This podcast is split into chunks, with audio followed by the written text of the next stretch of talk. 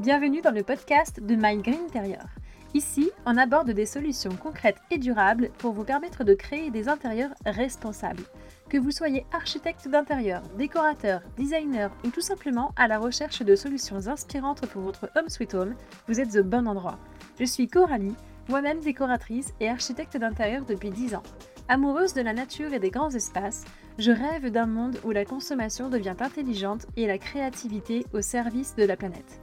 Vous êtes prêts à faire rimer beau avec durable? C'est parti pour un nouvel épisode. Hello les Greeners! Je suis ravie de vous retrouver pour ce nouvel épisode qui constitue le second des trois piliers d'un projet éco-conçu en architecture intérieure. On a évoqué la conception des volumes dans le premier chapitre, et eh bien aujourd'hui on va parler des choix de décoration. Oui, parce que maintenant que l'on a bien réfléchi à la structuration de nos volumes intérieurs en fonction des évolutions sociales et sociétales, de sorte à ce que l'on n'ait pas à recasser des murs tous les quatre matins, on va pouvoir passer au crible tous les choix qui constituent un décor intérieur. Ça va de la sélection du revêtement de sol à la comparaison des tissus pour les rideaux, avec tout un éventail de choix à faire entre les deux. À mon sens, le premier choix à faire est de choisir la non-tendance. Je m'explique.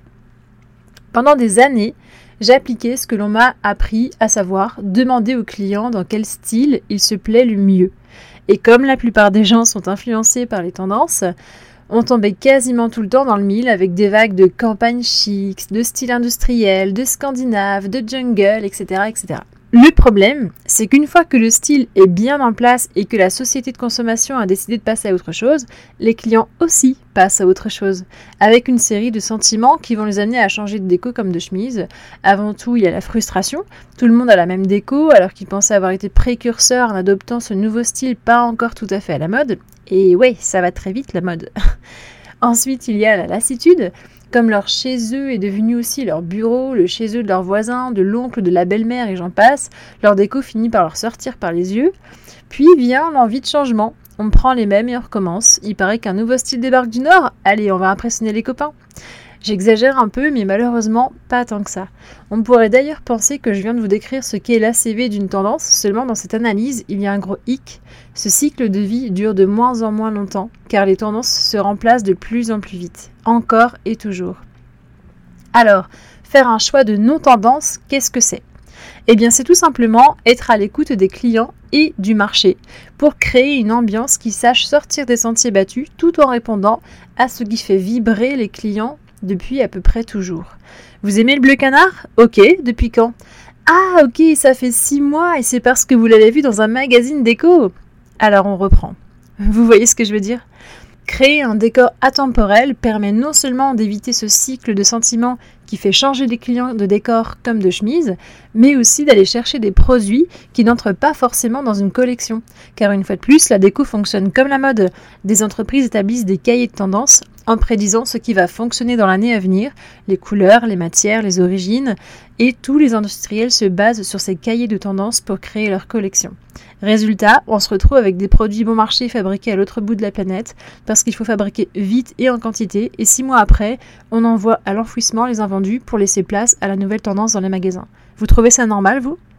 En France, on a la chance d'avoir des savoir-faire vraiment qualitatifs dans plusieurs domaines de l'artisanat et c'est vers eux que l'on peut se tourner pour créer nos moutons à cinq pattes que les grandes enseignes ne savent pas faire. C'est avec eux que l'on va pouvoir travailler des matières nobles, durables pour créer des produits uniques et adaptés aux clients comme à leur intérieur, de sorte à ce qu'il n'ait pas à en changer régulièrement. Beaucoup pensent que le fabriqué français coûte plus cher, que le sur-mesure est élitiste, mais au final, si l'on met bout à bout toutes ces dépenses compulsives au fil des années, n'y aurait-il pas une économie à faire à consommer mieux et moins dès le départ?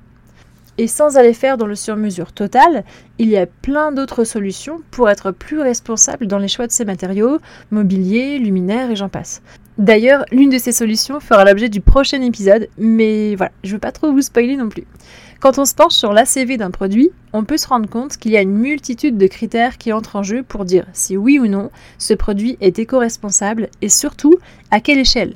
Sourcing de la matière première, procédé de fabrication, énergie, transport, emballage, recyclabilité, réparabilité. C'est jamais simple de faire le tri face à ces montagnes d'informations, et encore moins avec les labels qui fleurissent de partout et dont on ne connaît pas vraiment ce qui se cache derrière.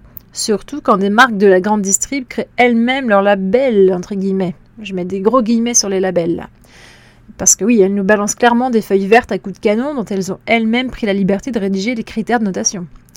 Une bonne façon de faire le tri, c'est déjà de prendre quelques minutes pour se renseigner auprès du fournisseur, que ce soit du canapé, du sol, du luminaire, peu importe. En appelant son contact privilégié, on sait rapidement si la marque est à l'aise avec sa production. Est-ce que c'est fabriqué en France? D'où vient le tissu? Est-ce du bois certifié? Comment est-ce fabriqué, transporté, etc. Sans être un expert de la CV, on sait rapidement détecter si le discours est purement commercial. Vous savez, c'est ceux qui vous balancent de toutes parts des choses comme les caissons sont fabriqués en France. Ils pensent sûrement que vous oublierez que c'est à peine 50% de la cuisine composée de façades, d'un plan de travail, de poignées, de charnières, de crédences. Je continue ou pas Ou si les valeurs transpirent vraiment dans chaque action de l'entreprise. C'est simple. Quand j'en parle avec mes fournisseurs, il y a ceux qui savent de quoi ils parlent et qui ont des paillettes dans les yeux, et il y a ceux qui ont l'impression d'être piégés à la première question qui gratte un peu le vernis parce qu'ils n'ont pas la réponse. Alors pour récapituler, faire des choix éco-responsables en décoration, ça passe par le choix de la non-tendance, le fait de créer des ambiances à la fois personnalisées et atemporelles. Ensuite, il y a le choix des fournisseurs, donc matériaux, mobilier, luminaires, tissus. Et ça commence par le fait de poser des questions, tout simplement.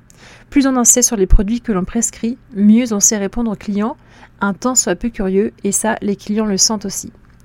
Je vous invite donc à lister vos 10 fournisseurs chouchous et à poser les questions suivantes. Où est-ce fabriqué? D'où viennent les matières premières? Et est-ce recyclable ou réparable? Rien que ces trois questions, qui ne sont qu'une toute petite partie de celles que l'on peut creuser si on veut aller plus loin, en disent déjà beaucoup sur l'impact de ce que vous proposez régulièrement à vos clients. Quand vous aurez fini, faites la même chose avec les 10 nouveaux fournisseurs avec lesquels vous aimeriez travailler pour remplacer les moins bons de votre première liste. Vous êtes déjà en train de changer le monde dans lequel vous vivez. Merci pour ça et de m'avoir écouté jusqu'au bout. J'espère que cet épisode vous a plu et vous a inspiré. Dans le prochain épisode, on parlera du dernier pilier qui selon moi est primordial pour créer un intérieur durable, l'exécution. En attendant, n'hésitez pas à liker, à commenter et surtout à partager l'épisode pour que la démarche prenne sens et qu'un maximum de professionnels nous rejoignent. A très bientôt les Greeners